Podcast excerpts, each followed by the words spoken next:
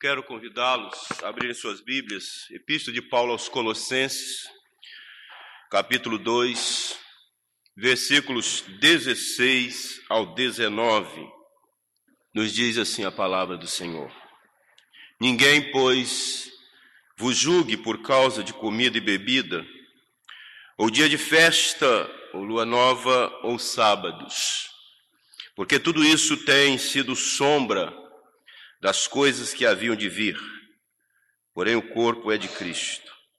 Ninguém se faça árbitro contra vós outros, pretextando humildade e culto dos anjos, baseando-se em visões, enfatuado sem motivo algum na sua mente carnal, e não retendo a cabeça da qual todo o corpo, suprido e bem vinculado por suas juntas e ligamentos, cresce o crescimento que procede de Deus. Pai bendito, o Senhor que se revela a nós por meio da palavra, abre a nossa mente, nosso coração, para que entendamos, Senhor, o que o Senhor quer transmitir-nos nesta manhã. Que haja clareza, fidelidade, na transmissão da tua palavra. Por meio da orientação do teu Espírito, fale, Senhor, conosco nesta manhã e saiamos edificados pela tua palavra. Nós oramos com gratidão em Cristo Jesus. Amém. Irmãos queridos, a igreja de Colossos ela corria um grande risco. Ela estava ameaçada através do engano religioso. É interessante quando nós vamos plantar uma lavoura, nós preparamos a terra com muito carinho, colocamos os nutrientes necessários que ela necessita, para que aquela cultura que vamos plantar, ela possa nos dar a colheita que almejamos. E no preparo da terra, na escolha das sementes, nós escolhemos o melhor, para que nosso retorno também seja melhor na colheita. Mas é interessante que depois que plantamos, começam as ervas daninhas, elas começam a brotar entre a nossa plantação. E exige de nós atenção, cuidado. Porque se não estivermos atentos àquelas ervas daninhas, elas vão crescer. Juntamente com a nossa lavoura, a nossa plantação. E se nós não tivermos o cuidado necessário, elas podem sufocar a nossa plantação e até matá-las. E por isso o homem do campo ele está atento, sempre capinando, sempre jogando um agrotóxico que não é muito recomendável, para que essas ervas daninhas não abafem a plantação original que vai produzir a ele a colheita para o seu sustento. As ervas daninhas matam. O engano religioso, ele mata. As heresias, elas matam.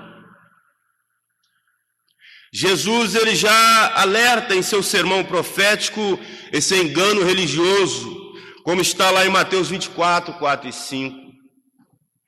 Vede que ninguém vos engane. Muitos virão em seu nome, nome de Cristo. Eu sou Cristo. E enganarão a muitos. Muitos serão enganados.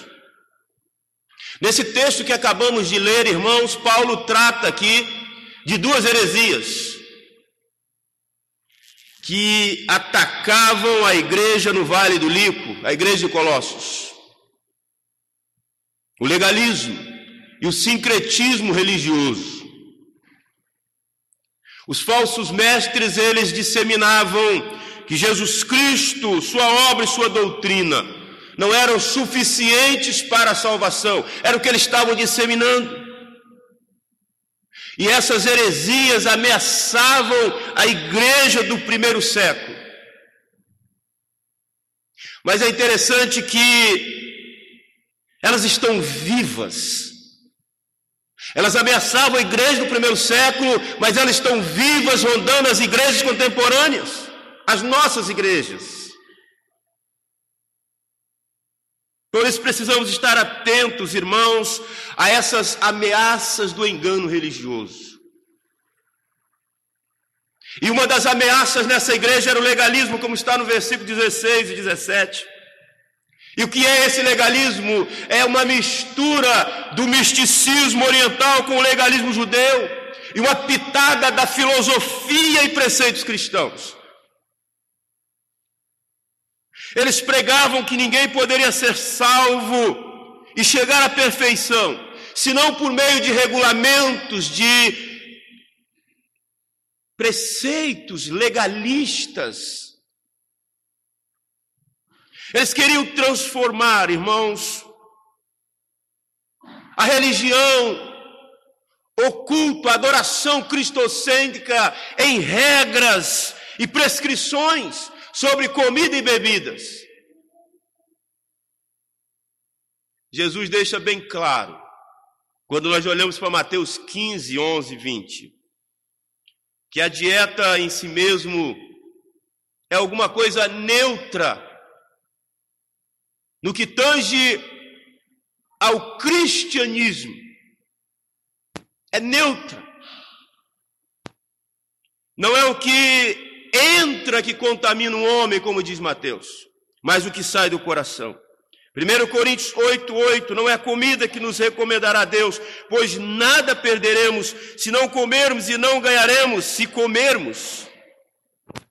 Eles pregavam que, a menos que guardassem determinados dias e festa do calendário e observassem determinadas dietas com abstinência de certos alimentos e bebidas, jamais poderiam ser salvos ou viver uma vida santa e vitoriosa. As exigências da velha aliança, as exigências da lei relativa a alimentos e dias sagrados, elas não passam de sombras, essas sombras que apontam para a essência do cristianismo, que é o Cristo que haveria de vir.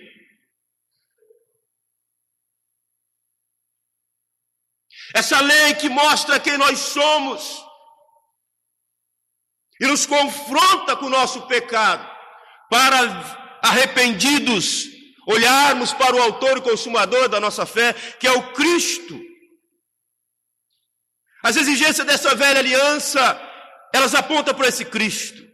Elas não passavam apenas de sombra para a essência, que é o Cristo que viria. A lei serviu de pedagogo para tomar as nossas mãos e nos levar a Cristo,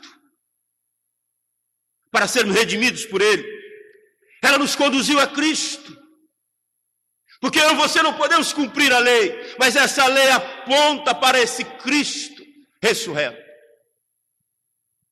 Os legalistas, eles se preocupavam com dietas alimentares, eles buscavam santidade exterior e não interior. Pensavam que a observância dessas datas especiais, dessas comemorações festivas, é o que os torna, tornam aceitáveis a Deus. Eu não me torno aceitável porque eu prego. Eu não me torno aceitável porque eu chego na hora. Eu não me torno aceitável porque eu não perco uma reunião do conselho. Não! Isso é adorno da graça que me alcançou. E por isso eu tenho prazer nele, em servi-lo com integridade de coração.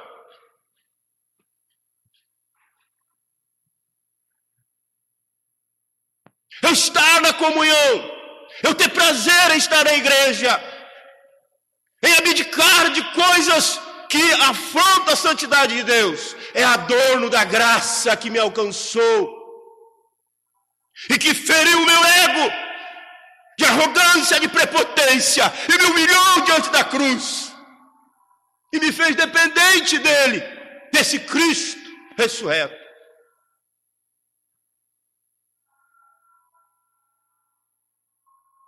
Irmãos queridos, quando nós olhamos para esse texto, é interessante que tem uma preposição aqui, muito interessante. Pois, faz toda a diferença nesse texto. Ela ensina, irmãos, que a base da nossa liberdade, ela é a pessoa e obra de Cristo. É isto que está escrito aí na sua Bíblia, querido. Essa preposição, pois, está dizendo para você e para mim, como disse para os Colossenses, a base da minha liberdade, o fundamento da minha liberdade, é a pessoa e obra de Cristo, que me libertou da escravidão do pecado Cristo triunfou na cruz sobre os meus, os seus pecados.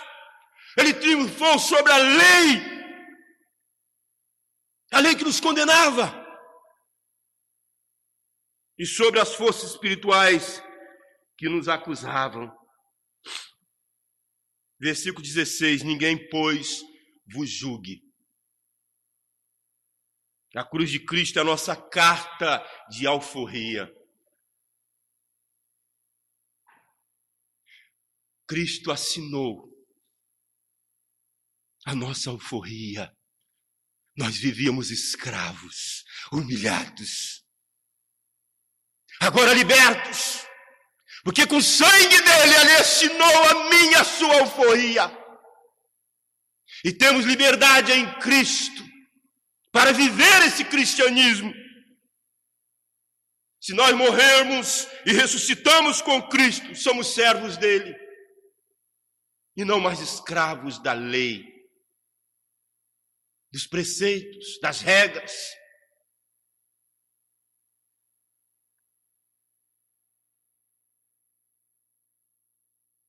Mas existia uma outra ameaça na vida desta igreja, além do legalismo. Nós falamos no domingo anterior sobre o gnosticismo, que era uma das ameaças. E agora estamos falando sobre o legalismo, que era uma ameaça que ameaçava os colossenses. Mas Paulo não para aí, ele fala de outra ameaça. Ele fala do sincretismo religioso. Além de legalistas, os falsos mestres, eles assaltavam a igreja de Colossos. Eles eram também sincretistas. O que esses sincretistas pregavam era uma mistura, irmãos, um produto de filosofia grega, judaísmo legalista e cristianismo.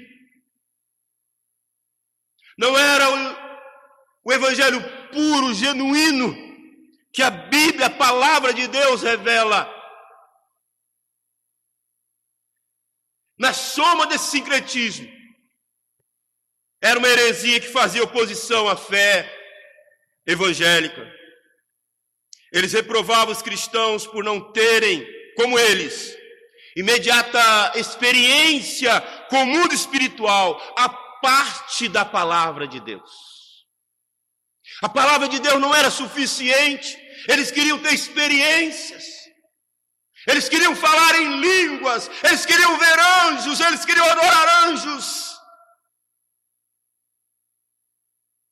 Sincretismo religioso.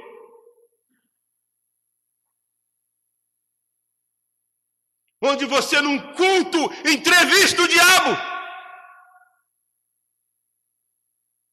Que culto é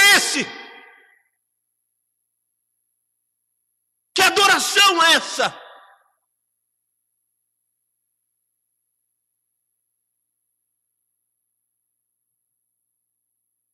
A sua teologia, ela procedia de visões e não das escrituras. Eles adoravam anjos, espíritos intermediários. Eles não adoravam Deus diretamente por meio de Cristo.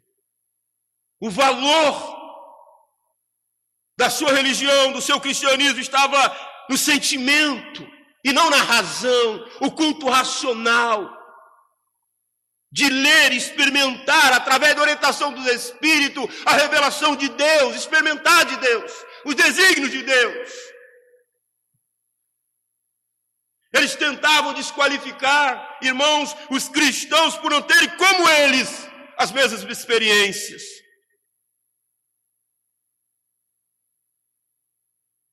Ensinavam que era arrogância. Eles ensinavam isso que era uma arrogância, uma pessoa tentar ir direto a Deus.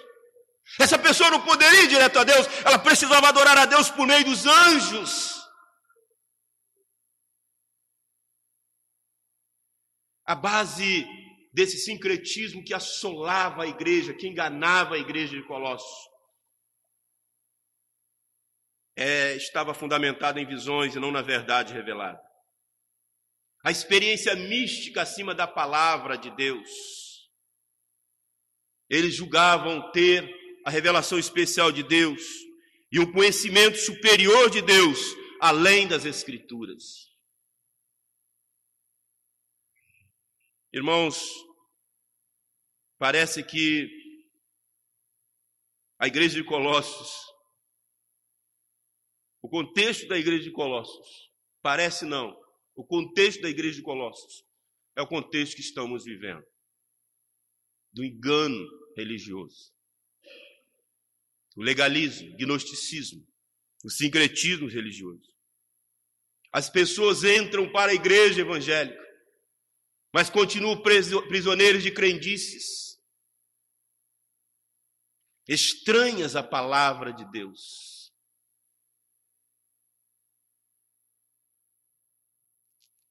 Tudo isso não é espiritual, isso é carnal. Os falsos mestres, eles arrotavam uma espiritualidade que eles não possuíam. É preciso então, irmãos, que nós estejamos atentos.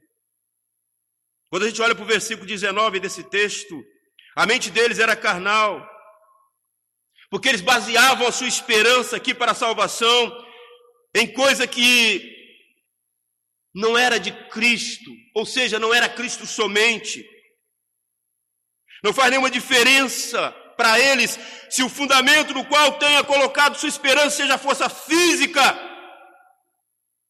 habilidade, as boas obras, as suas visões. Tudo isso é carnal. E era o que eles firmavam a sua fé. Era o que eles arrotavam como espiritualidade.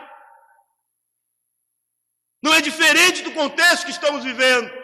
Ervas daninhas que adentravam a igreja, assolavam a igreja, enganavam a igreja. É o que estamos vivendo hoje. Eles não tinham nenhuma conexão com o cabeça que era Cristo. Eles não tinham conexão com o cabeça que era Cristo, o qual deve ter o corpo de Cristo, membros eleitos, separados, raça santa, eleita povo de propriedade exclusiva de Deus. Eles arrotavam ser mais espirituais, talvez porque frequentavam o púlpito da igreja, talvez porque chegassem na hora dos cultos. Mas a sua vida era um engano, porque eles não tinham prazer na essência que a sombra da lei apontava para a essência que era o Cristo ressurreto, encarnado. Sincretismo religioso.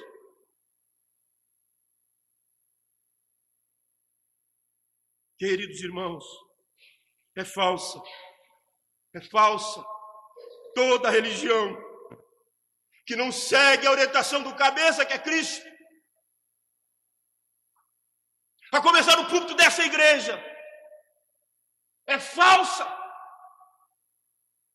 Qualquer religião que coloca coisas humanas para atrair ou mudar o contexto bíblico de adoração de culto ao Deus verdadeiro único, Senhor das nossas vidas. É falsa religião que dá valor a visões, a ensinos e a experiência dos homens, contrário ao ensino de Cristo. A religião que se isola da verdade, ela é um câncer no cristianismo. É o que nós temos visto. Aconteceu em Colossos. E Paulo alerta contra esses enganos.